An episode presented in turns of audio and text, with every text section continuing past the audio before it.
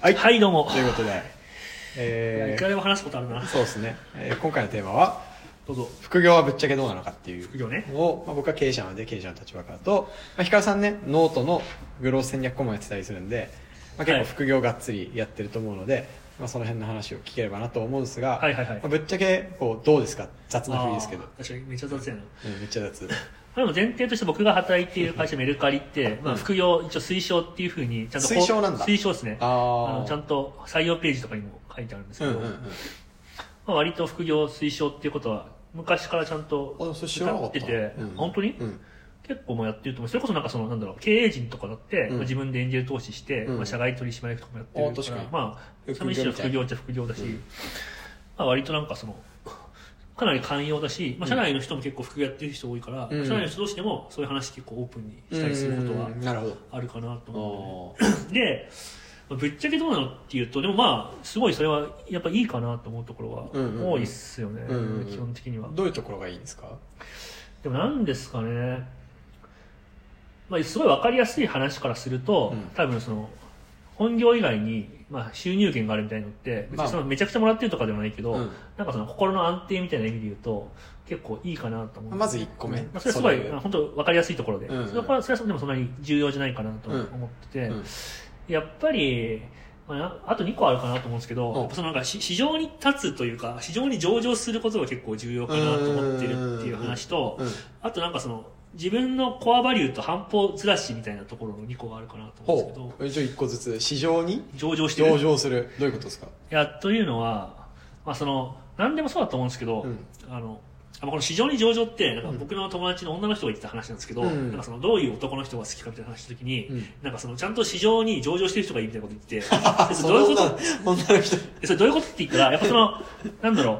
まあ男の人って結構彼女とかできちゃうと、い割とそこにこうセットルメントというか落ち着いちゃって、はい。なんかその男性としてのそのモテ力みたいなやつをうん。結構怠る人が多いと、う草。で、まあ、例えば例えばそのステディというかその、まあ、奥さんとか、はい。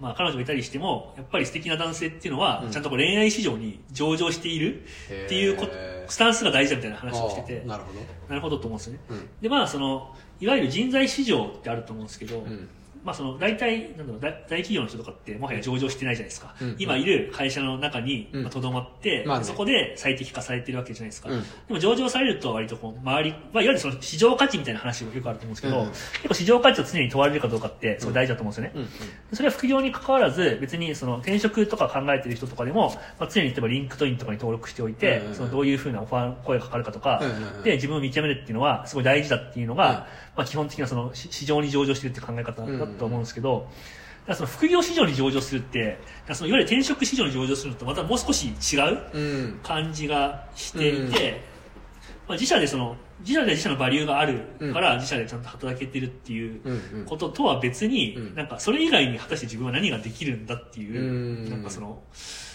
うんうん。観点での上場が求められる気がするんですよね、うんうんうん。だから結構その自社で働いてる自社でコアバリューを生かして働いてるっていう状態、そのコアバリューをもとに転職市場でどうかっていう観点、ん。で、それとはまた別に、なんかそういうその、フルタイムじゃない顧問みたいな形とかで働ける場合って自分が何ができるんだっていうことを問われてるみたいな状態って結構健全かなと思ってるんですよね。なるほどね。で、まあ、例えば僕とかだったら、うん。まあ、そのメルカリに今働いてます。3年半とかいるんで、やっぱ社内事情に今詳しいとか、はい。社内のデータよく分かってるとか、はいはい。あとまあ、一応そこはあの本業でフルタイムで働いてるんで、まあ、自分で実際に手を動かして働けるとかっていうふうな、いろんなバリューがあって、メルカリで、まあ、ちゃんとその仕事をできてるわけなんだけど、うん。まあ、その、社外で、まあ、ピースオブケーキとかだと週に1回基本的にミーティングするのと、うん。まあ、 Slack でうんちゃらしたりするっていうのがメインになってくるんで、うん。なんか今メルカリで活躍できている、その、うん。ファクターみたいのっはいはい。て通用しないんですよね。まあアセットがないですね。そうそうそう社内アセットが。するとまあどうなるんだろうっていうふうな、私市場に上場してるんで、うんまあ、その緊迫感みたいなものみたいのをうんうん。結構楽しめるうんなるほど。気はするんですよね。なるほど。うん。お金市場に上場してるうん。あとが。あ、なんか忘れちゃった。あ、でも違ったものを楽しめるか。ら、だからあ結構話として近いかもしれないですね。そうですね。市場に上場するってその、まあ、緊張感があるって意味なんだけど、うん。その緊張感を実際に、まあなんかうまくハマったら楽しいっていう感じで、まあ僕今メルカリでデータアナリストとしてやってるんですけど、うん。まあなんかデータアナリストって副業とかにそんなに向いてないかなって思っっていうのと、うん。あとまあピースオブケークは一応なんかどっちかっていうと今プロジェクトマネージャーみたいな感じうん。で仕事をさせてもらってる部分は結構大きくて、うん。なんかメルカリでやってることと結構全然違うんですよね。なるほどね、うん。なるほど。それはやっぱりその副業だからこそそのなんだろう、まあ、別の働き方とか模索するし、うんうんうん。実際までその週1とかでバリ出そうと思ったら何が最適かって考えると、うん。とかもしくはその社外からある程度そのなんだろうまあまあ、権威というとおかしいけど、まあうん社外からわざわざその顧問として来る人に対して、その会社何求めてるんだろうとかって話すと、決して自分が手を動かして週に1回分析をすることではないし、うん。なるほどね。とかって考えると、うん。自然ポジションを変えざるを得ないし、なるほど、まあ、逆に副業だからこそできるポジションっていうのもあるわけですよね。うんうんううん。ん。なるほど好きか、なんだろう、まあ、割とその、社内の事情とかまあ関係なくうん。空気読まずに何でも言うとか。うんなるほど。まあでもそれはあれですね結構聞いてて思ったのは、うんできるポジションできないポジションありそうだなっていう。感じがしましたね、うん僕も実はそのすげえ昔2016年の春とかなんか結構前ですね。すごい昔にうん一回だけ副業やってみようみたいなへあのえ、意外。試したことあったんですけど、うん。まああのプロダクトマネージャーじゃないですか、はいプロダクトマネージャーで副業本業ね。ううんん。で、まあ、その本業のスその知識とスキルとかを転用しようってやってみたんですけど、まあ、結論できねえなって思ったんですああ。その要はマネジメントなんとかするっていう役割はやるかやらねえかどっちかだっていう、ああ、それはそうかもしれないですね。100%やるか一切やらねえかどっちかしか選べねえな俺はと、うん。マインドのこう切り替えみたいなのもスイッチも押せないなっていううん。ので、えーまあ、自分にはそもそも向いてないなっていうのをあ。向いてないし職種上できそうにないなっていうのを思ったっていうのは結構あります確かにうん。あ。向き不向きは確かにあるかもしれないですね。うん。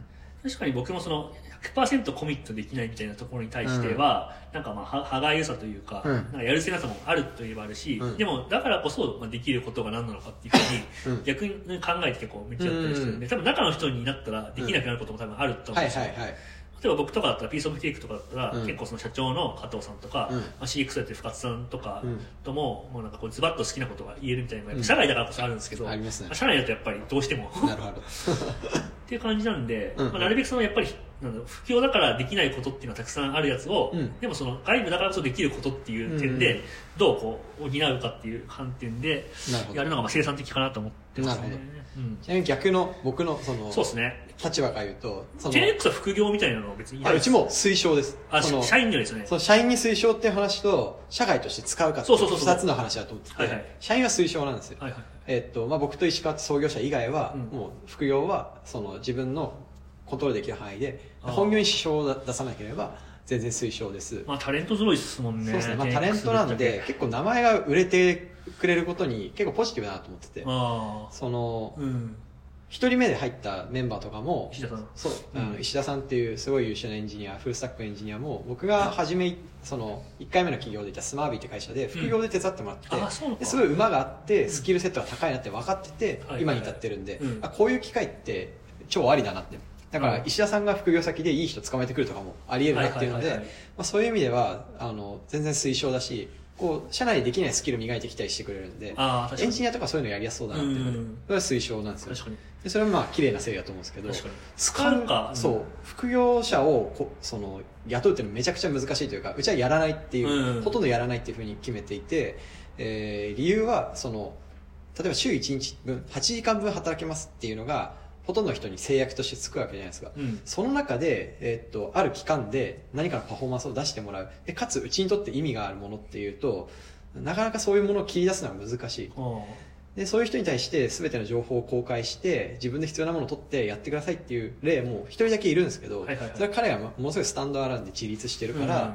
えーまあ、ある会社の経営レベル経営者レベルの人間だからできてるっていううん。すごい特殊な事例で、ほとんどの場合はこちらがなんかタスクとかプロジェクト切ってあげないとううまくワークしないなっていうのを結構試行錯誤する中で分かったんで。副業っていう形はしてないんですよね。実際なんかその、うん。なんだろう副業というかその社外の人に求めたいものとかってないですか、うん。例えばそのじゃあそのキャッチアップ能力だったりとか、はそういったその能力面とかコミュニケーションスキルみたいのが、うん。すごいどんなスペックの人も選べるとして、うん。でも週1でしかコミットできませんみたいな、うん。時になんかこういう風な人だったらこういう使い方したいみたいなそういうのニーズとか？ないいやスキルベースは分かんない。スキルベースはその今のプロジェクトにはまるかどうかとかがすごい重要だと思うので、はいはい。そのそれはすごい流動性とか不確実性高いからあんまり言えないですけど、でも基本的にやっぱりそのものすごいコミュニケーション能力とか、うん。あとはリモートで何かを伝える能力が高いっていうのはいはいはい。は必須になってくるんじゃないかなっていう気がします、僕らはそのここに集まって仕事するオフィスに集まって仕事するっていうのはそういう重要にしてるからなんかそういう環境じゃなくても同じようなコミュニケーションを取れるってなると、うん。まあ、うまく電話使えるとかわかんないけど ドキュメントちゃんと書けるとか、えっとそういう議論をスムーズにする努力が自分でできちゃう人うん。じゃないとできないしそういう人だったら動けるなっていうのは、うん。なんとなく肌感であります。なるほどね、はい。なんかポジションというかその、うん。職種でいうとこういうところはうん。副業向いてる向いてないとかありますか、やっぱエンジニアは向向いてるなって思います、うん。でデザイナーぐらいがちょっと怪しいかなみたいな。はいはいはいでそれ以外は基本的にむずいって思ってます、デザイナーがむずいっていうのはそのなんですかビジネスというかそのより要件の要素があるからですかそうですね。ちょっと終わりそうなんですけどその設計力とかそのうちが求めるデザイナーっていい絵を描ければいいっていうものではなくてそのどう複雑な要件とかトレードオフを一つのシンプルなデザインで解決できるかっていうのを求めるんで、まあ、そこのコミュニケーションめちゃめちゃ密じゃないとむずいなみたいな、そうですね、うん、というわけで今日の話はここまででした。はい